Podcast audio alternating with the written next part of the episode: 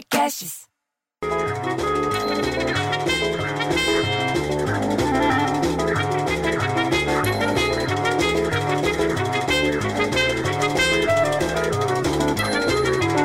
Porra, bicho, sabe a Jussara? Casada com o seu Virgílio, que é 200 anos mais velho que ela? Sabe quem que é? Ela me falou que o prazo para regularização da situação eleitoral, presta atenção, termina nessa quarta-feira, hoje. Entendeu? Aí ela ficou desesperada, porque ela tá no isolamento, bicho. Ela não pode sair de casa, e é o último dia. E ela fala alto pra caralho, que dá até dor no lado da orelha da gente, é um inferno aquilo. Mas daí a Miquelina, que tem 14 anos e tem nome de velha, falou que não precisava sair de casa, que não tinha que sair de casa, porque a regularização tem que ser feita pelo sistema Título Net. Presta atenção, o sistema chama Título Net, que você pode ser acessado pelo site dos tribunais regionais eleitorais. É, é simples, gente, não tem muito o que pensar. Mas tem que resolver hoje, porque as eleições municipais estão marcadas para outubro. Outubro já está aí.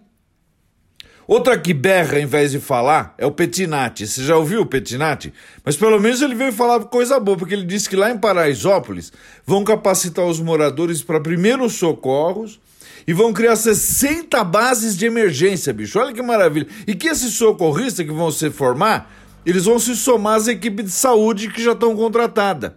Lá para o combate do coronavírus, que o coronavírus está começando a encher o saco de todo mundo. Já está todo mundo cansado com esse negócio de isolamento. Aí o pai do Petinati, que fala mais alto ainda, porque não entendo, é uma família que fala alto demais, bicho. Falou que a gente no prédio deveria fazer que nem um conhecido dele que se chama, uh, acho que é Genivaldo, é Genivaldo Siqueira o nome do homem.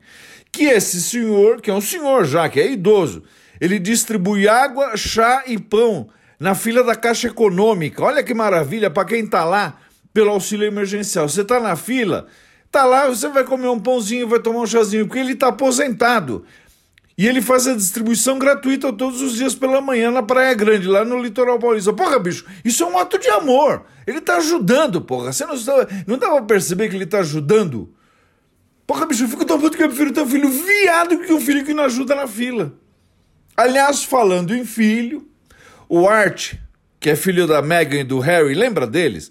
Que eles abriram mão da vida de nobre saíram fora do palácio. Diz que o Art fez um ano. Mas será que eles vão fazer algum bolo? Porque festa no bifezinho não pode ter. Não vai ter bifezinho aberto essa hora. Tá todo mundo em isolamento. Aliás, outro que está em isolamento, mas deu um jeito de voltar para televisão, foi aquele programa Conversa com o Bial, do Bial, que chama Conversa do Bial e é com o Bial. Que volta no ar agora, dia 18 de maio, vai estar tá de novo voltando ao ar com gravação que ele está fazendo na casa dele fazendo entrevista tudo por teleconferência. Sabe como é que é teleconferência? Aquela entrevista pelo celular, eu acho. Eu não sei direito como é que faz aquilo. Diz que o programa vai ter 30 minutos só. E diz que vai ter convidados internacionais. Eu quero só ver se vai ter mesmo, porque tem internacional e internacional, não é todo mundo famoso no mundo. E para terminar, presta bem atenção no que eu vou te falar. O decreto que determina o uso de máscara em São Paulo vai ter multa de até 276 mil, bicho, e quatro anos de prisão. Presta atenção nisso. 276 mil reais e quatro anos de prisão vai ser a multa de quem desrespeitar esse negócio. Prefeitos vão regulamentar e fiscalizar esse cumprimento. A regra passa a valer quinta-feira agora, amanhã, dia 7 e vale para espaço público, inclusive transporte e, e, coletivo e transporte por aplicativo. E chega, vou pro terraço que também já tá na hora do almoço, não quero mais ficar falando aqui. Ah, vai, sai, sai fora.